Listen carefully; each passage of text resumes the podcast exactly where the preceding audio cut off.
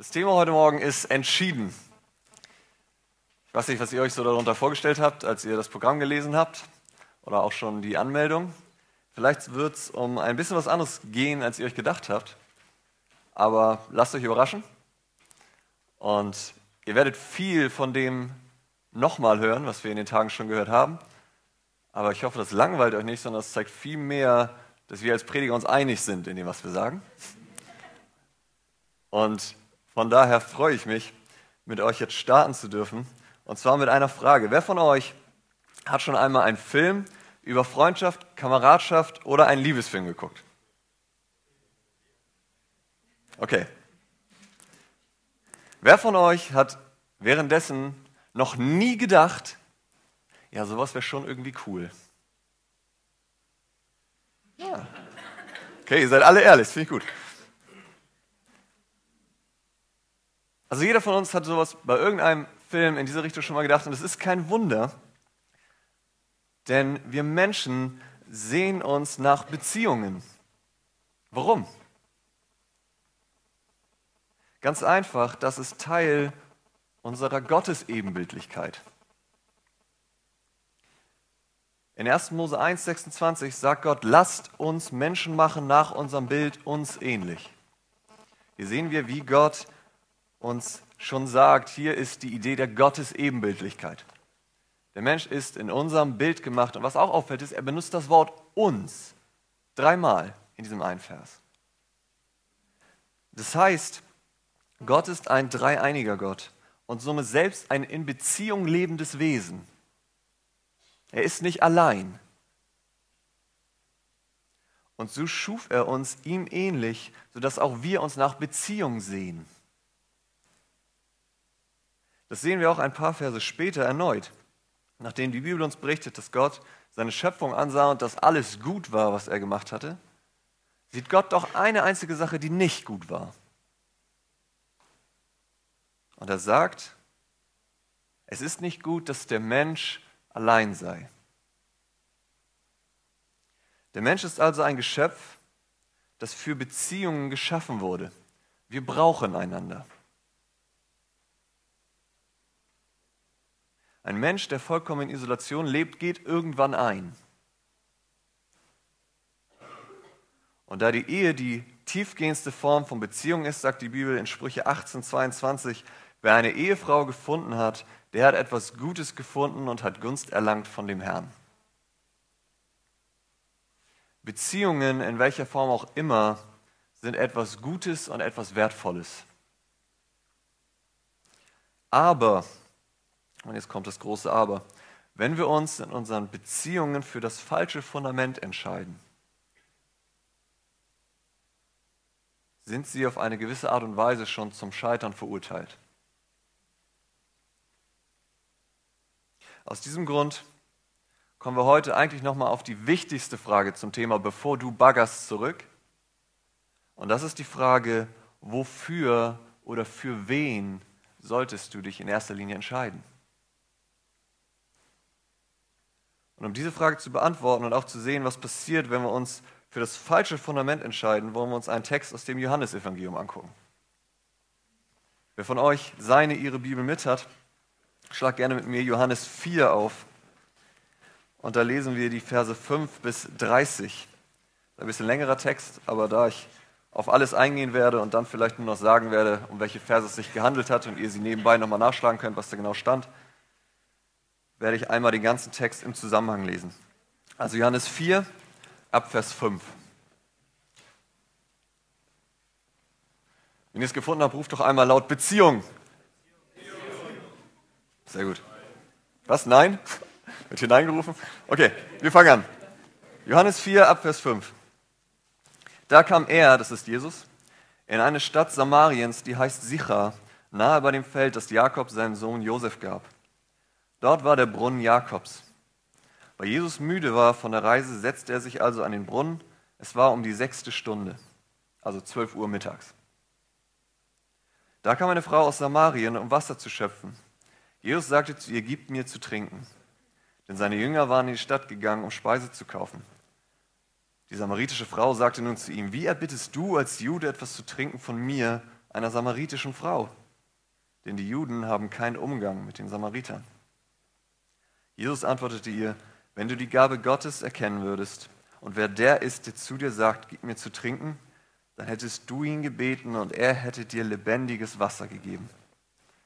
Die Frau sagt zu ihm, Herr, du hast doch kein Gefäß, womit du schöpfen kannst und der Brunnen ist tief. Woher hast du denn lebendiges Wasser? Bist du mehr als unser Vater Jakob, der uns diesen Brunnen gegeben hat?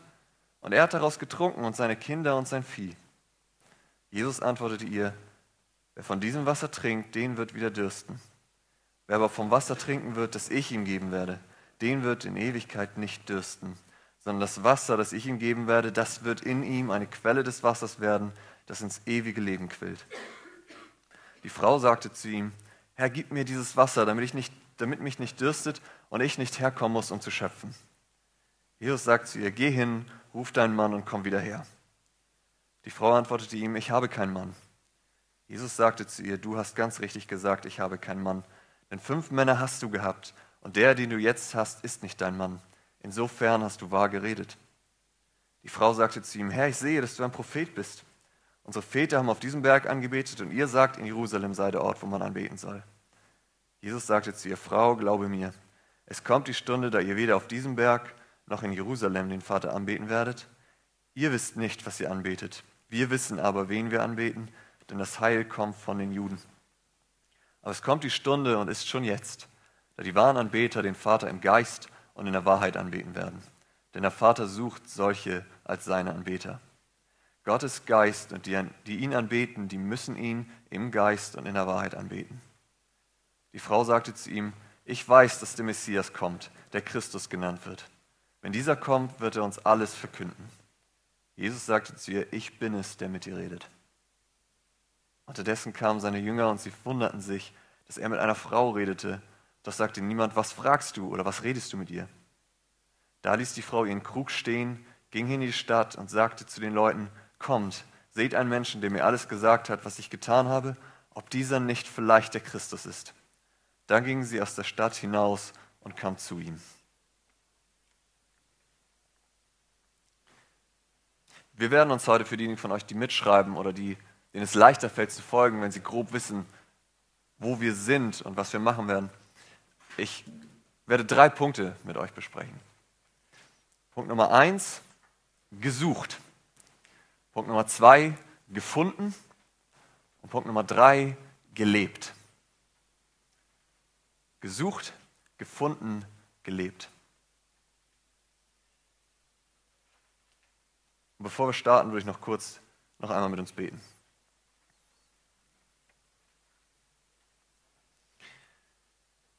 Herr, ich danke dir von Herzen für dein Wort. Ich danke dir, dass wir in deinem Wort alles finden, was wir für unser Leben nötig haben. Dass du in deiner Gnade uns alles geschenkt hast. Und ich bitte dich, dass du uns heute zeigst, worauf es wirklich ankommt, wenn wir Beziehungen leben wollen. Ich bitte dich, dass du heute Abend sprichst, Herr, dass du auch in unseren Herzen Ströme lebendigen Wassers schaffst, die bis ins ewige Leben quillen. Das ist mein Gebet für heute Morgen, dass du Herzen veränderst, dass du Beziehungen wiederherstellst und dass du kommst und unser Herzen ergreifst. Und darum bitte ich um deiner Ehre willen. Amen. Also Punkt Nummer eins, gesucht. Jeder Mensch hat zwei Grundsehnsüchte, wenn es zum Thema Beziehung kommt nämlich lieben und geliebt werden.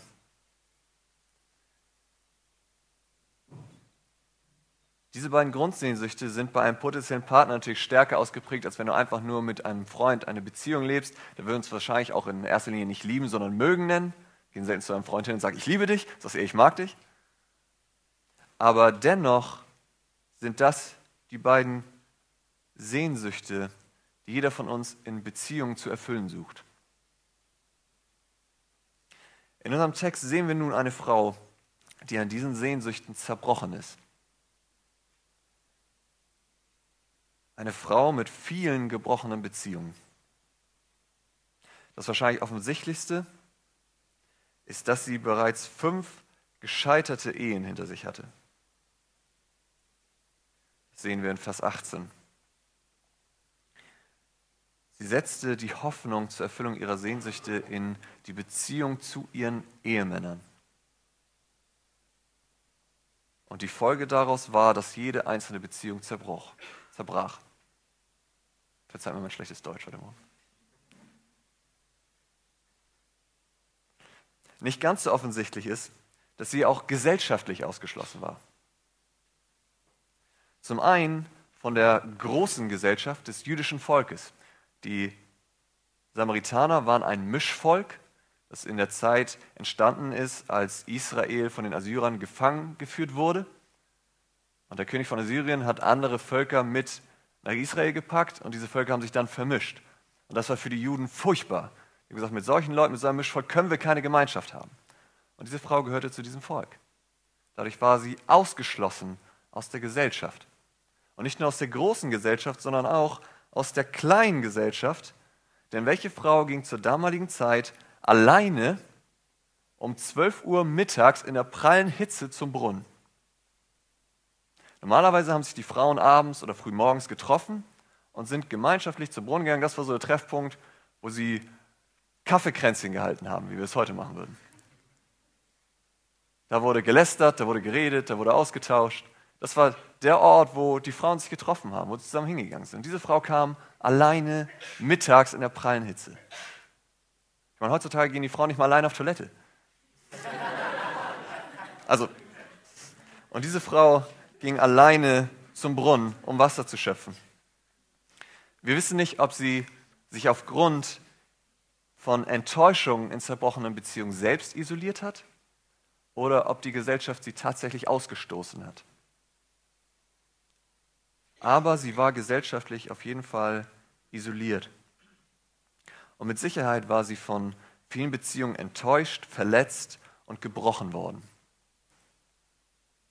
Warum ging sie dann dennoch eine weitere Beziehung ein mit dem Mann, mit dem sie gerade zusammen war? Das ist das, was Jesus eher sagte. Der Mann, den du jetzt hast, das ist gar nicht dein Mann. Warum tat sie das? Weil sie lieben und geliebt werden wollte. Weil wir Menschen ohne diese beiden Grundsehnsüchte schlichtweg nicht leben können. Und genauso ist es auch oft mit uns. Wir suchen diese beiden Grundsehnsüchte in unseren Beziehungen zu unseren Mitmenschen zu befriedigen. Doch wenn das unser Fundament ist, werden wir genauso enden wie diese Frau mit zerbrochenen Beziehungen, mit Enttäuschung, mit Verletzung, die uns vielleicht sogar letztlich dazu bringen, uns zu isolieren und wir trauen uns nicht mehr verbindliche, rechenschaftliche Beziehungen zu anderen einzugehen, indem wir uns wirklich öffnen und wir selbst sind. Warum wird es so enden? Warum werden wir enttäuscht werden, wenn wir unsere Hoffnung in zwischenmenschliche Beziehungen setzen? Und was ist die Lösung? Genau auf diese Frage gibt Jesus eine Antwort. Das bringt uns zu unserem zweiten Punkt, gefunden. Gucken wir den Text, was passiert. Die Frau kommt also zum Brunnen und Jesus bittet sie um etwas zu trinken in Vers 7. Sie ist verwundert und antwortet nur, wie erbittest du als Jude etwas zu trinken von mir, einer samaritanischen Frau? Da sehen wir, Jesus kommt schon, allein dadurch, dass er ein Jude ist und sie eine Samaritanerin, erinnerte sie an die erste gebrochene Beziehung. Aber er gibt eigentlich auch direkt eine Lösung in Vers 10. Nachdem sie diese Frage gestellt hat, sagt er, wenn du die Gabe Gottes erkennen würdest und wer da ist, der zu dir sagt, gib mir zu trinken, dann hättest du ihn gebeten und er hätte dir lebendiges Wasser gegeben. Eigentlich sagte ihr da schon gleich, was die Lösung für ihr Problem ist. Und Jesus nutzt einen sehr anschaulichen Vergleich, denn unser Verlangen und unsere Sehnsüchte nach Lieben und geliebt werden ist wie Durst nach Wasser.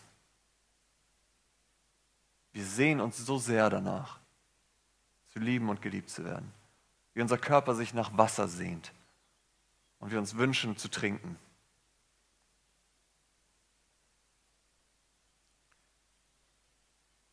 Aber die Frau versteht nur Bahnhof und fragt Jesus, wie und woher der denn Wasser schöpfen will. Aber Jesus lässt sich nicht aus der Ruhe bringen und erklärt ihr weiter in Vers 13 und 14, wer von diesem Wasser trinkt, den wird wieder dürsten. Wer aber vom Wasser trinken wird, das ich ihm geben werde, den wird in Ewigkeit nicht dürsten, sondern das Wasser, das ich ihm geben werde, das wird in ihm eine Quelle des Wassers werden, das ins ewige Leben quillt. Und nun antwortet sie, Herr, gib mir dieses Wasser, damit mich nicht dürstet. Yes, Botschaft verstanden, oder? Ja, wie geht's weiter? Und ich nicht herkommen muss, um zu schöpfen. Ähm, ich weiß nicht, ob äh, vielleicht das der Moment war, wo Jesus einmal tief durchgeatmet hat. So. Aber wahrscheinlich war er einfach geduldiger, als ich es gewesen wäre. Ähm, er macht nun weiter und zeigt ihr das Problem. Nachdem sie gesagt hat, gib mir dieses Wasser, damit ich nicht herkommen muss, um zu schöpfen, macht er eigentlich eine komische Aussage auf den ersten Blick. Er sagt, geh hin, ruf deinen Mann und komm wieder her. Also warum sollte er das sagen, wenn er ihr nur Wasser geben will? Das ist nicht die Frage. Er kommt und sagt, ruf deinen Mann und er erinnert sie an die nächste zerbrochene Beziehung. Seht ihr das? Und ihre Antwort ist, wie wir gelesen haben, sie sagt, ich habe keinen Mann. Und Jesus antwortet und sagt, stimmt, fünf hast du gehabt und der, mit dem du jetzt zusammenlebst, ist nicht dein Mann. Und was macht man, wenn ein unangenehmes Thema angesprochen wird? Richtig, Themenwechsel. Das ist das, was die Frau hier macht. Die Frau sagt zu ihm, Herr, ich sehe, dass du ein Prophet bist. Unsere Väter haben auf diesem Berg angebetet und ihr sagt, in Jerusalem sei der Ort, wo man anbeten soll. Eigentlich ist auf einmal nichts mehr mit dem Thema zu tun, oder? Aber Jesus ist vollkommen weise, er lässt sich nicht beirren und gibt ihr die Antwort auf den Kern ihres Problems. Er sagt ihr, kurz zusammengefasst, Vers 21 bis 24, die Frage ist nicht, wo du anbetest, auf die Äußerlichkeiten kommt es nicht an, die Frage ist, wen und wie du anbetest. Wen, das sehen wir in Vers 22, da sagt jetzt sie, ihr wisst nicht, was ihr anbetet, wir wissen aber, was wir anbeten. Das ist das Wen beten wir an. Und dann kommt er in Vers 23 bis 24 und sagt, wie wir anbeten sollen.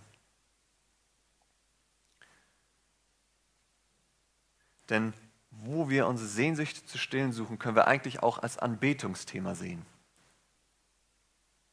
Sobald du deine Sehnsüchte in zwischenmenschlichen Beziehungen zu stillen suchst, machst du dich abhängig von den Meinungen anderer Menschen. Du wirst eigentlich gefangen, weil du das, was du bist,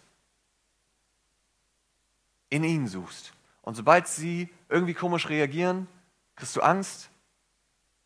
Du fängst an, dich zu fragen, hm, was habe ich getan? War das jetzt komisch? Du, wirst, du machst dich abhängig, du bist gefangen. Du fürchtest sie. Obwohl du eigentlich nur versuchst, deine Sehnsüchte zu stillen. Das kann dich gefangen nehmen. Und Isolation ist nur die Reaktion ins andere Extrem. Du sagst, okay, wenn das der Fall ist, dann will ich am besten nichts mehr mit Menschen zu tun haben. Sie können mich verletzen, sie können, also Beziehungen können zerbrechen und das kann ich nicht ertragen. Weil das nicht meine Sehnsüchte stillt, sondern es macht sie nur noch größer.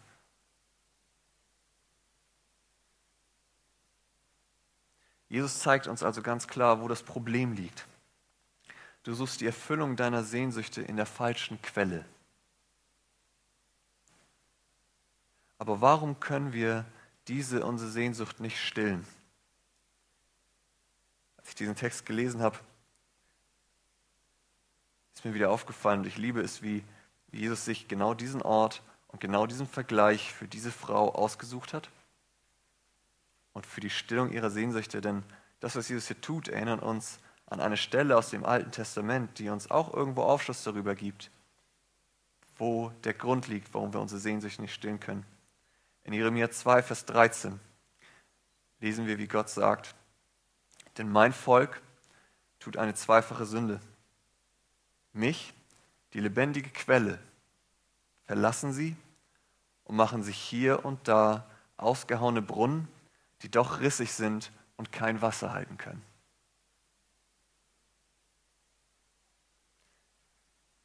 Der Grund dafür, dass wir enttäuscht und verletzt werden, wenn wir unsere Hoffnung in zwischenmenschliche Beziehungen setzen und diese dann sogar zerbrechen können, ist, dass unsere Sehnsucht viel tiefer geht, als wir verstehen.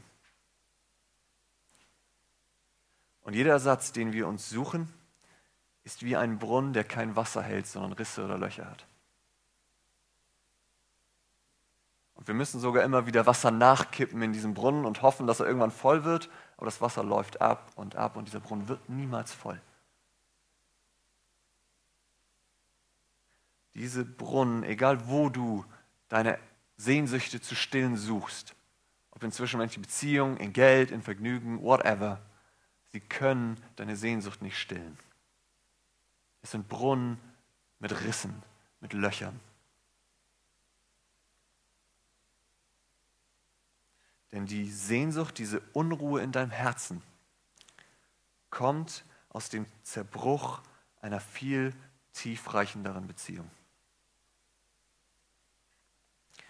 Denn wir wurden geschaffen als Menschen, um Gemeinschaft mit Gott zu haben. Im 1. Mose 3, Vers 8 sehen wir, wie das im Paradies aussah. Da lesen wir, wie Gott in dem Garten wandelte. Gott ging unter seinem Volk. Gott lebte mitten unter seinem Volk. Aber durch unsere Sünde wurde diese Beziehung zerstört. Gott ist ein heiliger Gott und kann keine Sünde in seiner Gegenwart dulden. Und deswegen schmiss er den Menschen aus dem Paradies, aus der Gemeinschaft mit ihm hinaus. Und in dem Moment wurden unsere Herzen ruhelos. Weil unsere Herzen sich nach genau dieser Beziehung wieder sehen.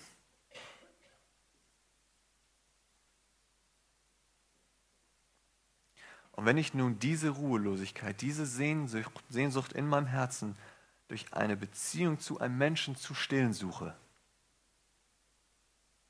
dann kann er oder sie mich nur enttäuschen und verletzen. Warum? Weil ich von ihnen erwarte, Gott zu sein.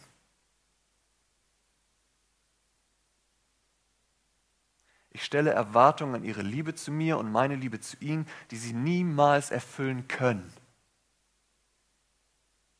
Sondern nur Gott kann diese Sehnsucht deines Herzens stillen. Das war es auch, was der Kirchenvater Augustinus verstanden hat. Johann hat es vorhin in seinem Gebet schon gebetet. Er hat gesagt, du hast uns zu dir hin geschaffen und unruhig ist unser Herz, bis es ruht in dir. Und das ist was, was er ganz persönlich erlebt hat. Augustinus war ein Mensch, der vor seiner Bekehrung ein wildes Leben gelebt hat. Ich habe nur mal einen ganz kurzen Auszug. Da heißt es, in seinen späteren Texten berichtet er von jugendlichen Ausschweifungen. Er ging früh eine uneheliche Verbindung ein mit einer Frau unbekannten Namens. Auf Drängen seiner Mutter, die für ihn eine standesgemäße Verlobung mit einem christlichen Mädchen aus wohlhabender Familie arrangiert hatte, trennte er sich im selben Jahr von seiner Lebensgefährtin, die nach Nordafrika zurückkehrte. Der gemeinsame Sohn blieb bei Augustinus und bis zum heiratsfähigen Alter der Verlobten lebte Augustinus zwei Jahre lang mit einer anderen Frau zusammen. Und nicht nur das, sondern er lebte auch im Alkoholgenuss und und und. Augustinus war ein Mann, der viele oder viele Arten und Weisen ausprobiert hat, seine Sehnsucht zu stillen. Und eines Tages hat Gott ihn gerufen und dann war das das, was er sagte. Du hast uns zu dir hingeschaffen und unruhig ist unser Herz, bis es ruht in dir. Er hatte seine Ruhe auf einmal gefunden. Deshalb ist das größte Problem dieser armen Samariterin, und auch unseres, dass wir durch unsere Sünde die Beziehung zu Gott zerstört haben. Und er in seiner Heiligkeit weder die Sünde, die wir täglich tun, als auch unseren Götzendienst, die Suche der Erfüllung unserer Sehnsüchte in anderen Beziehungen nicht dulden kann. Aus diesem Grund sind unsere Herzen ruhelos, weil keine Beziehung diese Beziehung angemessen ersetzen kann. Das ist das Problem. Frage ist, was jetzt? Genau darum kam Jesus. Obwohl du mit deiner Sünde gegen Gott rebelliert hast und deine Erfüllung in anderen Quellen gesucht hast, liebte er dich bedingungslos.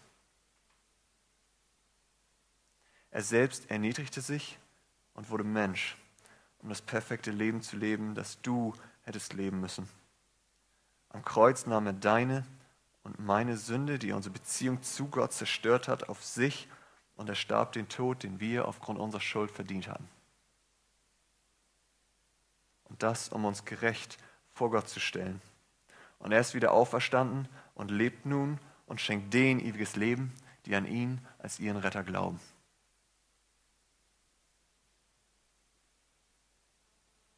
Und genau das ist die Liebe, nach der dein Herz sich sehnt. Wir suchen nach Liebe und die Bibel sagt uns in 1. Johannes 4,8, Gott ist Liebe. Und genau diese Beziehung zu Gott, die Jesus durch seinen stellvertretenden Tod am Kreuz wieder ermöglichte, ist es, die deinem Herzen Ruhe geben und deine Sehnsüchte stillen kann. Darum sagt die Schrift und achtet auf beide Seiten, lieben und geliebt werden. 1. Johannes 4,19, wir lieben, weil er uns zuerst geliebt hat. Lieben und geliebt werden.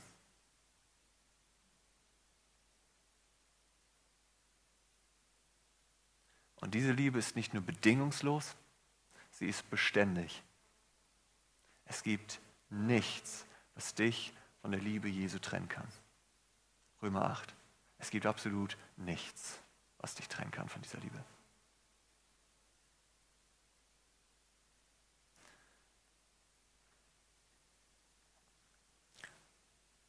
Und das ist eigentlich auch das, was Jesus der Samariterin sagt, nachdem er ihr gezeigt hat, dass die Frage ist, wen sie wie anbetet, also wo sie die Erfüllung ihrer Sehnsüchte sucht. Und sie ihm antwortet in Vers 25, ich weiß, dass der Messias kommt, der Christus genannt wird. Wenn dieser kommt, wird er uns alles verkünden. Mit anderen Worten, ich weiß, wenn der Christus kommt, wird er mir erklären, wie ich meine Sehnsüchte stillen kann. Sie hatte verstanden, was das Problem ist. Und Jesus sagt, ich bin es, der mit dir redet. Ich habe es dir gerade gesagt. Wenn du den fragen würdest, der mit dir redet, er würde dir Ströme lebendigen Wassers geben. Und ich würde nimmer mehr dürsten. Und plötzlich ergab alles, was Jesus vorher gesagt hatte, Sinn. Dass er ihre zerbrochenen Beziehungen ansprach, dass er ihr größtes Problem aufzeigte, aber auch, dass er ihr lebendiges Wasser geben wollte und er der Einzige war, der es auch wirklich konnte. Und deshalb an alle von euch, die sich manchmal denken und meinen, mit Partner wird alles besser oder dass ihre Sehnsucht, ihre Unruhe gestillt wird, wenn sie einen Partner oder eine Beziehung haben oder die Jesus vielleicht nur ausnutzen wollen, um an diese Beziehung heranzukommen. Also die Beziehung zu anderen Menschen. Du musst erkennen, dass dein wirkliches Problem in deiner zerbrochenen Beziehung zu Gott liegt und du brauchst Jesus, um diese Ruhe zu bekommen und eine Beziehung, die dein Herz wirklich erfüllt. Du brauchst Jesus. Nur in deiner Beziehung zu Jesus findest du die Erfüllung deiner beiden Grundsehnsüchte. Das ist das, was Jesus uns hier zeigt.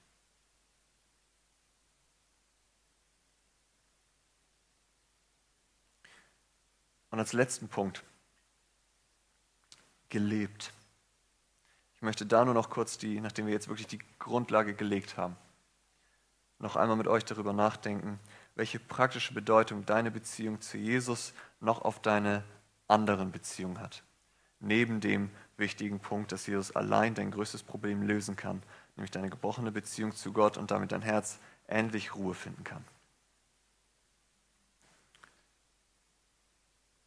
Und das ist in einem Satz, nur wenn deine Beziehung zu Jesus stimmt, rücken die anderen Beziehungen an ihren richtigen Platz.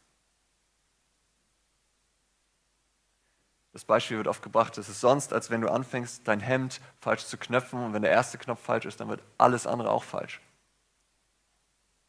Oder für die Damen vielleicht die Bluse, die du knöpfst. Okay, Gini sagt es jetzt offen gelassen. Ne? Kann man natürlich auch machen, aber. Und mancher von euch fragt sich vielleicht, ja, aber ist die Reihenfolge wirklich so wichtig? Also kann ich nicht erst an Beziehungen zu Menschen arbeiten und mich danach um Gott kümmern? Ich glaube, wir merken in unserem täglichen Leben, dass die Reihenfolge wichtig ist. Es ist was anderes, ob du dich erst anziehst und dann duschen gehst oder erst duscht und dich dann anziehst. Oder? Die Reihenfolge ist wichtig. Und deswegen lasst uns gucken, inwiefern unsere Beziehung zu Jesus auch wichtig ist, wenn es um unsere Beziehung zu anderen Menschen geht. Und da ein Wort an die Singles zuallererst. Wenn das, was wir eben besprochen haben, stimmt, dann brauchst du keine Beziehung im Sinne einer Partnerschaft, um glücklich zu sein. Denn Jesus allein kann deine Sehnsucht stillen. Wenn also hier jemand unter uns sein sollte, der für den Rest seines Lebens Single bleiben sollte, dann darfst du wissen, dass nicht dein Beziehungsstatus deinen Wert definiert, das haben wir gestern schon gehört. Und Jesus wird bei dir sein, dir helfen und er kann deinem Herzen Ruhe geben, wie es vielleicht nicht mal ein Ehepaar erfahren wird. Er kann das tun. Darum, wenn es so kommen sollte, dass das der Weg ist, den Gott für dich geplant hat, dann such die Stillung deiner Sehnsüchte in ihm und er wird es tun. Er wird dich damit nicht alleine lassen.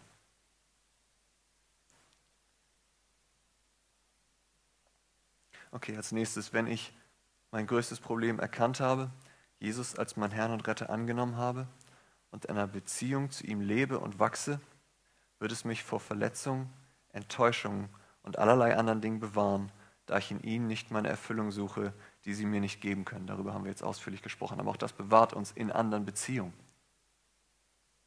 Weil wir nicht mehr versuchen, diesen Menschen etwas aufzubürden, was sie nicht tragen können.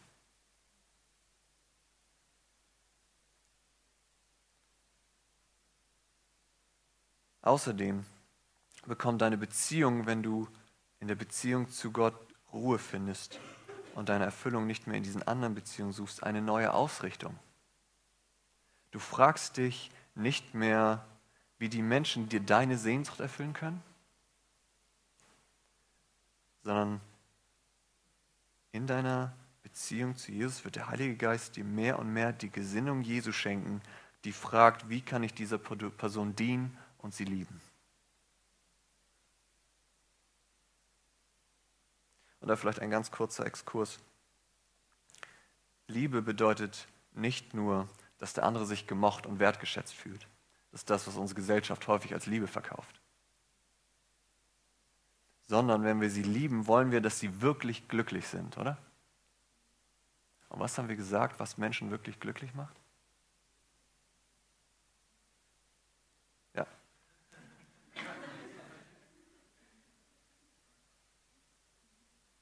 Wenn wir wollen, dass Menschen wirklich glücklich sind, dann müssen wir sie zu Gott bringen.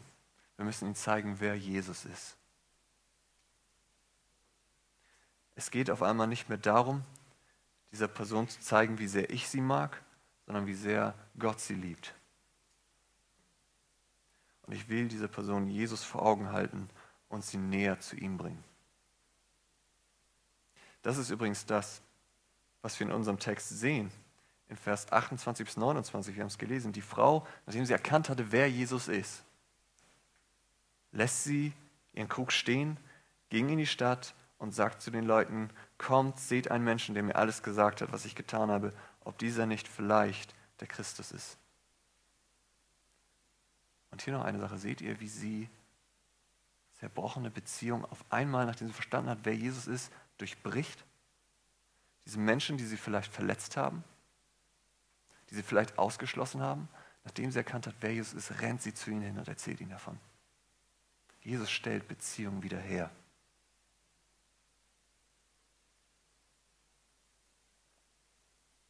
Und nicht nur das, wenn wir kurz nur mal springen.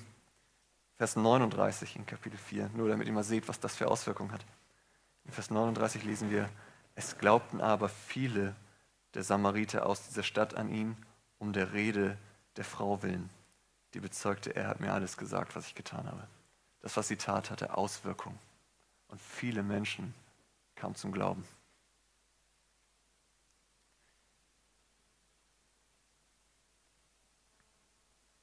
Genau, und wie gesagt, zeigt uns dieser Text auch, dass Jesus Beziehung wiederherstellen kann.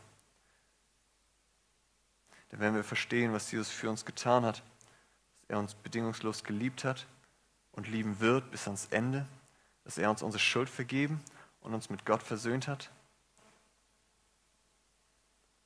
und er uns seinen Geist geschenkt hat, dann können wir anderen Menschen vergeben, wir können sie lieben und uns versöhnen und Beziehungen heilen lassen. Das ist das, was Jesus tut, wenn du Jesus an erster Stelle setzt und ihn die Erfüllung deiner Sehnsüchte sein lässt. Dann kann er selbst zerbrochene Beziehungen wiederherstellen.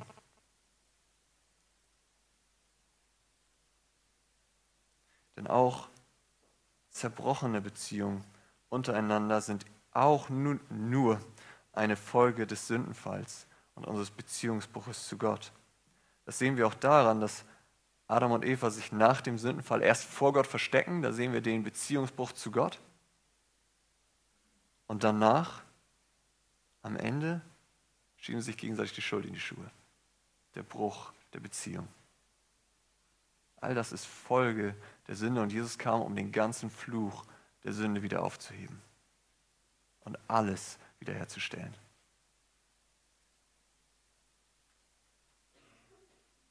Ein weiterer Punkt, du musst dich aufgrund von früher fehlgeschlagenen Beziehungen oder ähnlichem nicht selbst durch Isolation oder irgendetwas bestrafen oder denken, du verdienst nichts anderes als schlechte Beziehungen. Jesus kam, um deine Beziehung zu Gott wiederherzustellen, dir deine Schuld und ihnen ihre Schuld zu vergeben und gesunde Beziehungen somit wieder möglich zu machen.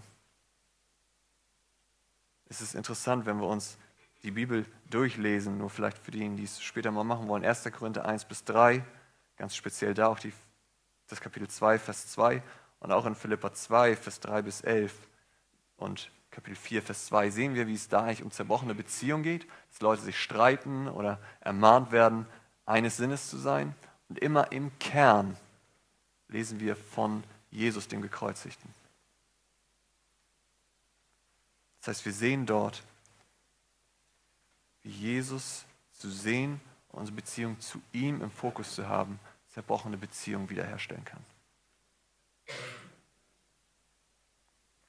Und wir dürfen sehen anhand auch unseres Textes, dass für Jesus kein einziger Fall hoffnungslos ist. Selbst dieser Fall dieser Frau nicht, die nun wirklich viele, viele zerbrochene Beziehungen hatte. Für Jesus ist kein Fall hoffnungslos und so auch deiner nicht. Das waren jetzt alles Punkte, die für jede Form von Beziehung gelten. Und jetzt vielleicht noch ein paar, die speziell mit Beziehung im Sinne einer Partnerschaft im Hinblick auf die Ehe auswirken. Wenn du mit dem Gedanken spielst, irgendwann einmal eine feste Beziehung einzugehen, dann nutze deine Zeit als Single, um in deiner Beziehung zu Jesus zu wachsen damit deine Liebe zu ihm dein Charakter, deine Ansichten, dein Denken und deine Überzeugung prägen kann. Mal ganz abgesehen davon, dass du in jeder Beziehung andere Menschen prägst. Und die Frage ist, wie möchtest du diese Menschen prägen? Und deswegen deine Beziehung zu Jesus wichtig ist, ist auch das ein großer Punkt, denn wen oder was wir lieben, bestimmt unser Handeln. Ein ganz praktisches Beispiel davon ist, dass wir es immer und immer wieder erleben, leider, dass wir mit Jugendlichen reden können und in der Theorie stimmen sie dir zu, bei dem ganzen Thema einen ungläubigen Freund oder eine ungläubige Freund zu haben, ist nicht richtig.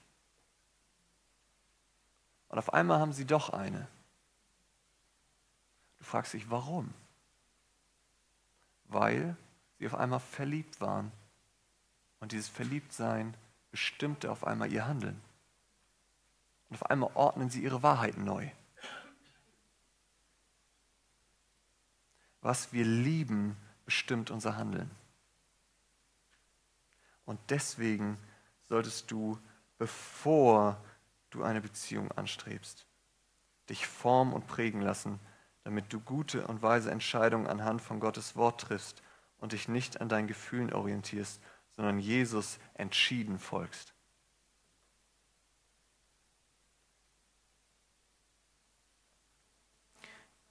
Ein kurzer Satz zu den Frauen. Männer, ihr seid auch gleich dran, braucht nicht lachen. Das Thema Unterordnung in der Ehe wird erst sinnvoll und vor allem auch einfacher, wenn man versteht, wer und wie Gott ist und sieht, wie Jesus selbst sich dem Vater untergeordnet hat. Und dabei möchte ich es jetzt einfach stehen lassen, das kann ich eine ganz eigene Predigt drüber halten. Das möchte ich aber jetzt nicht, sondern einfach nur das sei euch mal mitgegeben. Allein deswegen ist auch eure Beziehung zu Jesus wichtig. Und jetzt die Männer. Gott fordert uns dazu auf, unsere Frauen zu leiten und zu lieben, wie Christus die Gemeinde geliebt hat.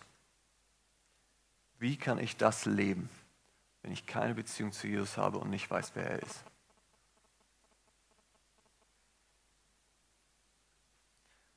Wir können unsere Frauen nur lieben und leiten, wenn wir eine lebendige Beziehung zu Jesus haben.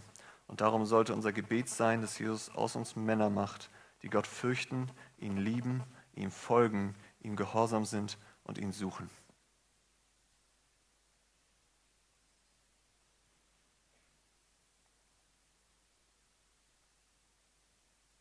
Okay, jetzt wieder an alle. Das ist wichtig, das zu sagen, sonst schalten die Leute mal ab. Du brauchst eine Beziehung zu Jesus, damit er dich mehr und mehr in sein Ebenbild verwandelt. Das heißt, dich immer mehr von Sünde befreit, damit du deinen Partner wirklich lieben kannst und er dir deinen Egoismus, dein Zorn, deine Habsucht und so weiter nimmt. Denn die Früchte des Geistes sind, wer von euch kennt den Vers? Liebe, Freude, Friede, Sanftmut und so weiter. Galater 5, 22 für diejenigen, die sich das nochmal durchlesen möchten. Und als letztes, also als letzter Punkt. Gott schuf die Ehe als ein Bild auf Christus und die Gemeinde. Das lesen wir vor allem in Epheser 5. Wie wollen wir dieses Bild widerspiegeln, wenn wir Gott nicht kennen, und unsere Beziehung zu Jesus nicht vorhanden ist?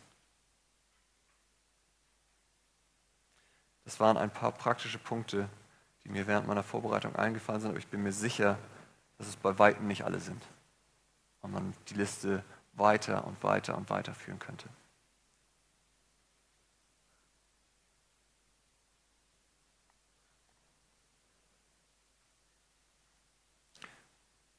Aber wie lebe ich denn eigentlich die Beziehung zu Jesus? Also wie sieht das praktisch aus? Wie lebst du deine alltäglichen Beziehungen? Du nimmst dir Zeit, du sprichst mit diesen Leuten, du hörst ihnen zu, du machst dich auf gewisse Art und Weise verletzlich, indem du dich öffnest und du lernst ihnen zu vertrauen und auch sie zu lieben und von ihnen geliebt zu werden. Mit Gott ist es nichts anderes. Du nimmst dir Zeit für ihn, du sprichst mit ihm, indem du betest, du hörst ihm zu, indem du deine Bibel liest. Nicht umsonst nennen wir das das Wort Gottes. Das ist das, wie Gott spricht. Und wir lernen ihm zu vertrauen. Und wir sehen, wie er uns liebt und dass wir ihn lieben können und ihm vollkommen vertrauen können. Ich tue das jetzt seit fast 13 Jahren. Und es war nicht immer leicht. Oft habe ich mir gewünscht, ihn mehr zu lieben, als ich es tue. Und zu verstehen, was er am Kreuz für mich getan hat. Aber eins kann ich mit voller Überzeugung sagen. Er hat mich immer geliebt und mein Vertrauen nie enttäuscht. Und darum bin ich entschieden, ihm zu folgen und zu vertrauen, auch wann und wen er für mich hat. Und darum lass mich die Predigt mit drei Punkten zusammenfassen. Das ist jetzt wieder der Teil für die Leute, die bis eben eingeschlafen sind. Jeder kann nochmal seinen Nachbarn gucken und einmal. Also, wenn ihr das hört, habt ihr eigentlich alles gehört. Drei Punkte. Punkt Nummer eins. Gott will in Christus deine Beziehung zu sich selbst wiederherstellen, damit deine Sehnsüchte gestillt werden, du Ruhe für dein Herz findest und du gesunde Beziehungen mit anderen leben kannst.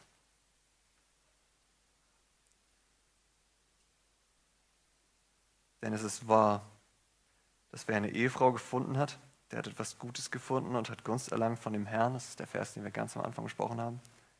Aber wer Jesus gefunden hat, hat den Schatz im Acker gefunden, den ein Mensch fand und verbarg. Und vor Freude darüber geht er hin und verkauft alles, was er hat, und er kauft diesen Acker, um den Schatz zu gewinnen.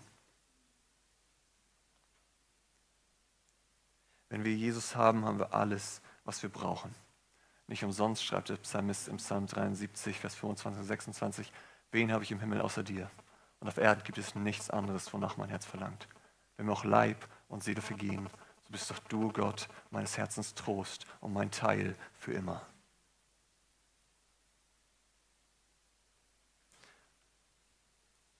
Und doch ist es wie bei Adam. Aufgrund seiner lebendigen Beziehung zu Gott vor dem Sündenfall merkte er nicht, dass ihm etwas fehlte. Sondern Gott war derjenige, der kam und sagte, es ist nicht gut, dass der Mensch allein sei. Und so schenkt Gott uns aus einer erfüllten Beziehung zu ihm heraus weitere Beziehungen, weil er uns liebt und weil diese Beziehungen nur funktionieren, wenn wir ihn tatsächlich kennen. Und als drittes, warum ist der Himmel der Ort vollkommener Freude? Habt ihr euch das mal gefragt? Nicht wegen all der schönen Dinge, dass es kein Leid mehr gibt, dass wir vielleicht auch unsere Freunde und Familie wiedersehen, die schon bei Gott sind, sondern weil endlich wieder diese Beziehung zu Gott wiederhergestellt, vollkommen wiederhergestellt sein wird, die wir in unserer Sünde zerbrochen haben. Er wird wieder mitten unter seinem Volk wandeln. Wir werden endlich wieder die Beziehung erfahren können, wie sie damals im Garten war. Das ist der Grund, warum der Himmel der Himmel ist, weil wir endlich wieder Gemeinschaft mit Gott haben. Und zwar in Fülle. Und darum lasst uns auch jetzt, wenn wir dann gleich das Abendmahl feiern, daran denken, was Jesus für uns tat, um uns wieder in diese Beziehung zu Gott zurückzubringen, die allein unsere Herzen erfüllen und unsere Sehnsüchte stillen kann. Und daran denken, dass er eines Tages wiederkommen wird, um diese Beziehung endgültig wiederherzustellen. Amen.